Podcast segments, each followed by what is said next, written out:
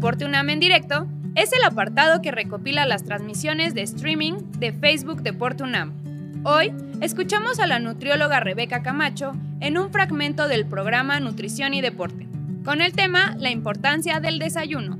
También hablando de rendimiento escolar físico-intelectual, quienes no desayunan ponen en marcha una serie de mecanismos en el organismo, eh, que es un descenso de la insulina y un aumento del cortisol, para mantener la glucemia o la concentración de glucosa estable en el cuerpo, ¿no? Entonces, este mm, problema eh, puede ver estos cambios pueden influir negativamente en el rendimiento escolar, así como en el rendimiento físico. ¿no? Entonces, por eso no recomiendan el, el ayuno.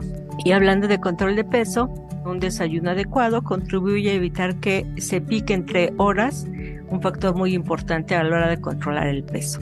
Si la persona no ha desayunado, pues va a andar comiendo lo que eh, pueda, este, le da más hambre, va a tener hambre toda la mañana, toda la tarde, hasta que coma algo y va a estar comiendo lo que sea. En cambio, se ha visto que quienes tienen un desayuno adecuado y abundante, vamos a ver hasta cuánto sería abundante, este, dejan de estar comiendo entre comidas o les es más fácil controlar el dejar de comer entre comidas y sobre todo que van a poder tener, si no tienen un hambre, hambre, mucha hambre porque no han comido, pues pueden controlar más qué es lo que van a comer.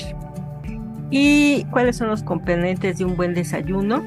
Pues en sí incluir de varios grupos de alimentos, o sea, no hacer un desayunos de un solo alimento, incluir cereales, lácteos, frutas, verduras y alimentos de origen animal. Bueno, yo puse los grupos del Sistema Mexicano de Alimentos Equivalentes, ahí los mencionan un poquito este, con sus nombres propios de, eh, España, pero eh, en sí es estos los grupos que nos va a estar mencionando.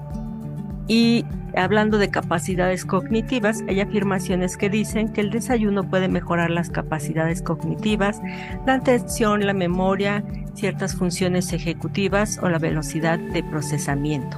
Hay diferencia entre lo que son los adultos y los niños y los adolescentes cuando hablamos de capacidades cognitivas.